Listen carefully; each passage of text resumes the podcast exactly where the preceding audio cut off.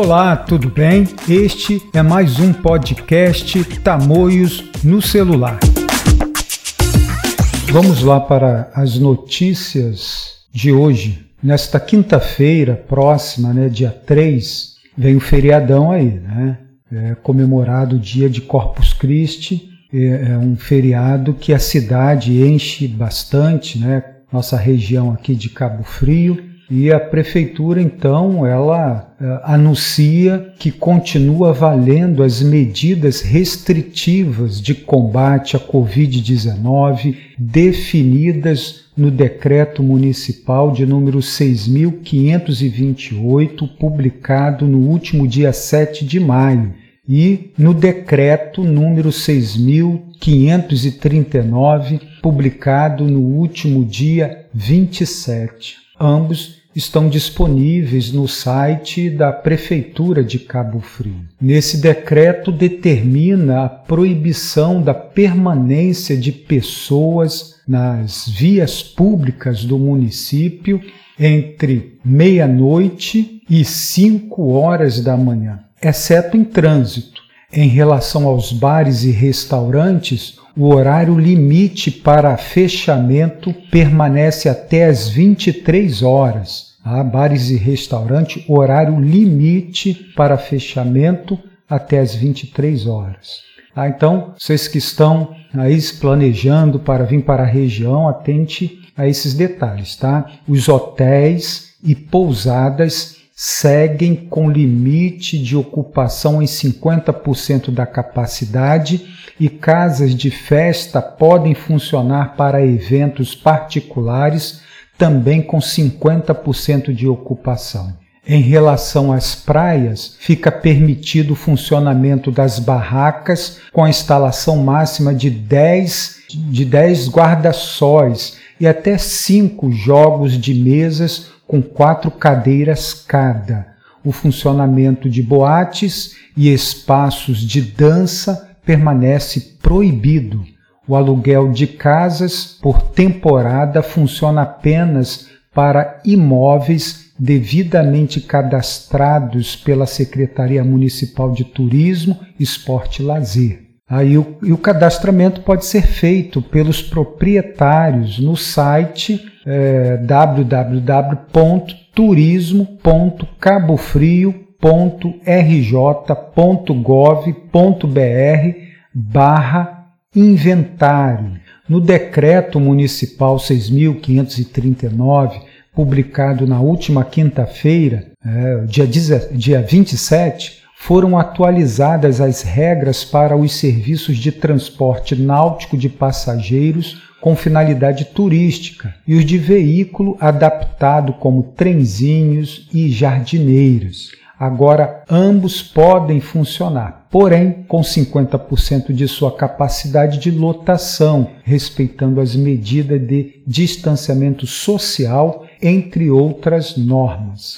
Ainda de acordo com o novo decreto, os salões de festas dos condomínios também estão liberados para funcionamento, mas deverão funcionar com 50% da sua capacidade máxima de lotação, observando as normas de distanciamento social. Então é isso aí, o feriadão está chegando, é importante estar atento a estes decretos, aqueles que estão se preparando para passar este feriado aqui na região dos lagos, em especial Cabo Frio.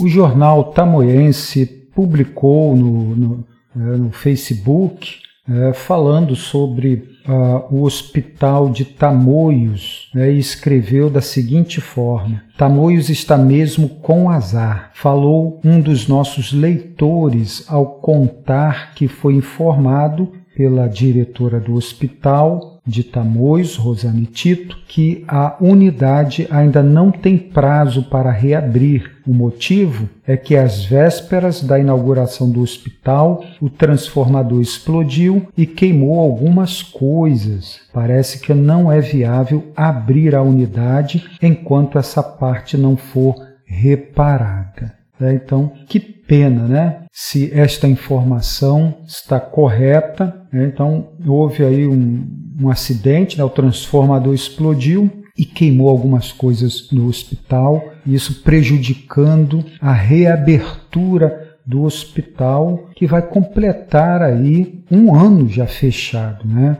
Nós almejamos muito ver o Hospital de Tamoios funcionando e funcionando muito bem, acolhendo os moradores do segundo distrito, cuidando da saúde do nosso povo. Esperamos que tão logo o Hospital de Tamoios retorne às suas atividades com todo vigor. A vice-prefeita Magdala Furtado também publicou na sua página no Facebook sobre a vacinação, as idades né, desta semana, as idades que serão que vão receber a dose da vacina contra a Covid-19.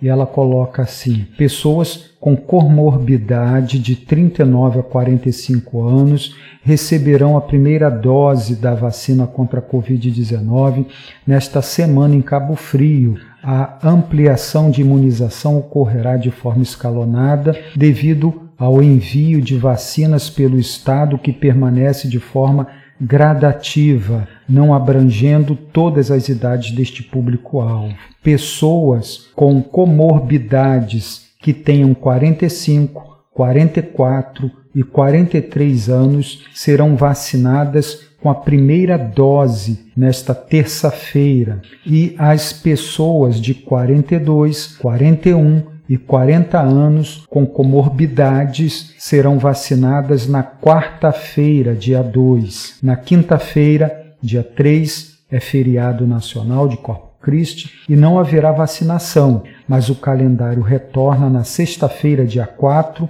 atendendo pessoas com comorbidades de 39 anos. Então, pessoas com comorbidades. É, ela ainda coloca aqui pessoas com doença renal crônica em diálise, independente da idade, 18 a 59 anos, também poderão receber a primeira dose da vacina junto aos deficientes permanentes cadastrados no BPC de 18 a 59 anos. A imunização desses grupos acontece terça-feira, dia 1 e quarta-feira, dia 2, das 9 horas às 16 horas. E na sexta-feira, dia 4, de 9 horas às 12 horas, nas unidades de saúde específicas para Covid-19. Já o drive-thru irá vacinar apenas idosos que estão dentro do prazo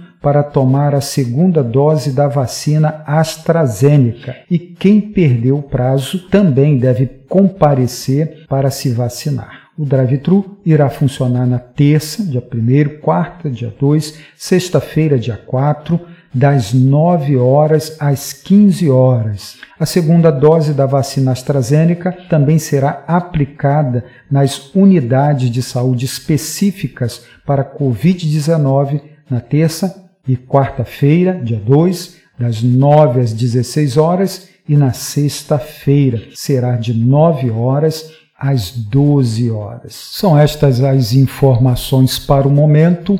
Um abraço e tchau.